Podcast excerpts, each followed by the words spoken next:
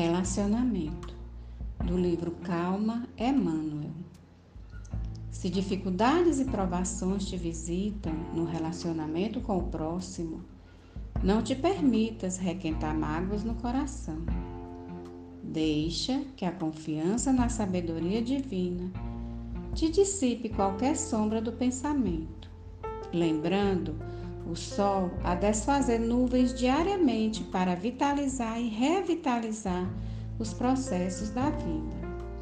Para isso, é imperioso que a compreensão te presida os impulsos, e a compreensão te fará saber que os outros são criaturas autônomas, gravitando sempre na direção de objetivos diferentes dos teus. A certeza disso te livrará da solidão negativa, capaz de induzir-te a desânimo e desespero. A verdade nos ensina que ninguém realiza o bem e nem caminha para o bem sem os outros.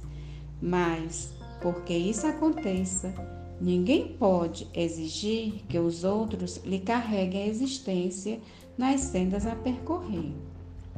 Os outros serão nossos cooperadores, intérpretes, associados e companheiros, enquanto isso se lhes faça possível, ocorrendo mesmo conosco em relação a eles.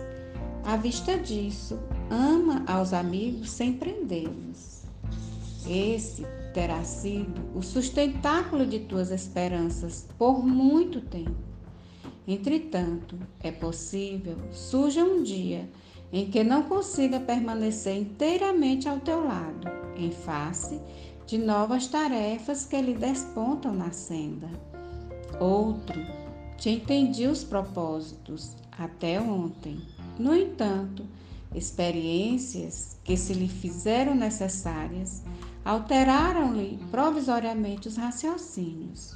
Aceita-os quais se mostram continuando a agir no exercício do bem e seguindo adiante na construção da vida melhor em ti mesmo.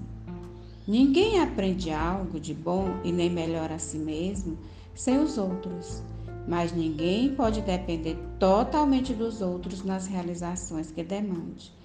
Nos momentos de mudança e renovação, para aqueles a quem mais amas, Afasta de ti a ideia de separação e não te lastimes.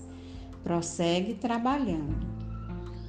Porque, pelos desígnios da vida superior, outros virão ao teu encontro para a execução das tarefas que o mundo te conferiu, e os que se afastam de ti voltarão depois com mais forças de amor, a fim de te auxiliarem ou serem auxiliados.